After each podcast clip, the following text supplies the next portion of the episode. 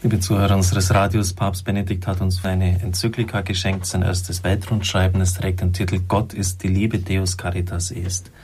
Er ist dann auf die verschiedenen Formen der Liebe eingegangen und in Punkt 4 legt er dar, dass der Eros in Zitierung von Nietzsche, das Christentum habe dem Eros Gift zu trinken gegeben und er sei zwar dann nicht gestorben, aber zum Laster entartet. Mit anderen Worten, dass das Christentum also diese leibliche, geschlechtliche Liebe schlecht geredet hätte.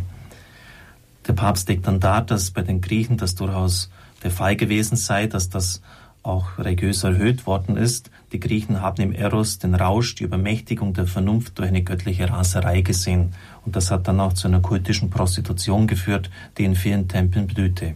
Eros, so schreibt der Papst, wurde als göttliche Macht gefeiert, als Vereinigung mit dem Göttlichen. Das Alte Testament, so der Papst, hat sich dieser Art von Religion, die als übermächtige Versuchung dem Glauben an den einen Gott entgegenstand, mit aller Härte widersetzt, sie als Perversion des Göttlichen bekämpft. Ich erlaube mir die Anmerkung hier, dass man vielleicht ein bisschen schärfer hätte formulieren müssen. Nicht das Alte Testament, sondern die Propheten. Denn das war ja genau die Versuchung Israels bei der Landnahme. Es war ja die Frage, ist der Gott, der mit uns bis er durch die Wüste gezogen ist, der Mitgehgott, der Nomadengott, ist das auch der Gott für das Kulturland? Ist das auch der Gott, der für Fruchtbarkeit zuständig ist? Und die Frage wurde vom Volk in einer bestimmten Richtung ganz eindeutig beantwortet, nämlich mit Nein. Die Baalskulte, die damals sehr verbreitet waren und sich mit dem reinen Jahwe-Glauben vermischten, waren eine eindeutige Antwort. Und die Propheten haben leidenschaftlich dagegen angekämpft. Sie denken, wir denken an den Kampf des Propheten Elia, der gesagt hat, wie lange noch wollt ihr auf beiden Seiten hinken? Also weder zu Yahweh noch zum Baalskult ganz gehören und wo es dann zu diesem entscheidenden Kampf mit den Baalspriestern gekommen ist.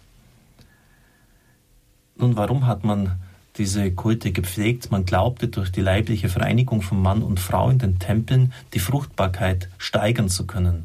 Man sah einen geheimnisvollen, aber doch real vorhandenen Zusammenhang zwischen der Sexualität und der Fruchtbarkeit, die sich dort ereignet, dem Zeugen von Nachwuchs von Kindern und dem Wiedererwachen etwa der Natur beim Frühling.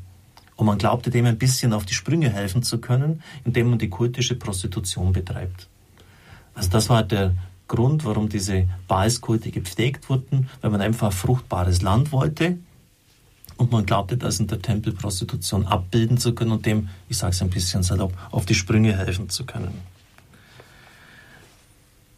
Also da war schon eine ganz große Gefahr vorhanden. Deshalb würde ich hier ein bisschen differenzierter das formulieren. Der Papst fährt weiter fort. Das Alte Testament hat aber gerade nicht dem Eros als solch meine Absage erteilt, sondern seiner zerstörerischen Entstellung den Kampf angesagt. Denn die falsche Vergöttlichung des Eros, die hier geschieht, beraubt ihn seiner Würde, entmenschlicht ihn. Die Prostituierten im Tempel, die den Göttlichkeitsrausch schenken müssen, werden nämlich nicht als Menschen und Personen behandelt, sondern dienen nur als Objekte, um den göttlichen Wahnsinn, das natürlich in Anführungszeichen, herbeizuführen. Tatsächlich sind sie nicht Göttinnen, sondern missbrauchte Menschen. Deshalb ist der trunkene, zuchtlose Eros nicht Aufstieg, Ekstase zum Göttlichen hin, sondern Absturz des Menschen. So wird sichtbar, dass der Eros der Zucht und der Reinigung bedarf, um dem Menschen nicht den Genuss eines Augenblicks, sondern einen gewissen Vorgeschmack der Höhe der Existenz zu schenken, jener Seligkeit, auf die unser ganzes Sein wartet. Ich werde dann in den nächsten Tagen darauf eingehen, dass der Papst, wo der Papst darlegt, dass die Liebe des Menschen immer in dieser Form der Vereinigung auch das Geistige umfassen muss.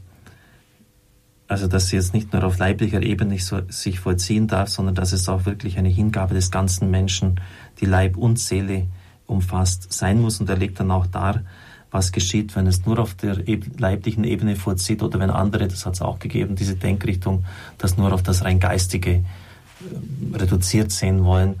Und er sagt, beides ist letztlich ein Irrweg.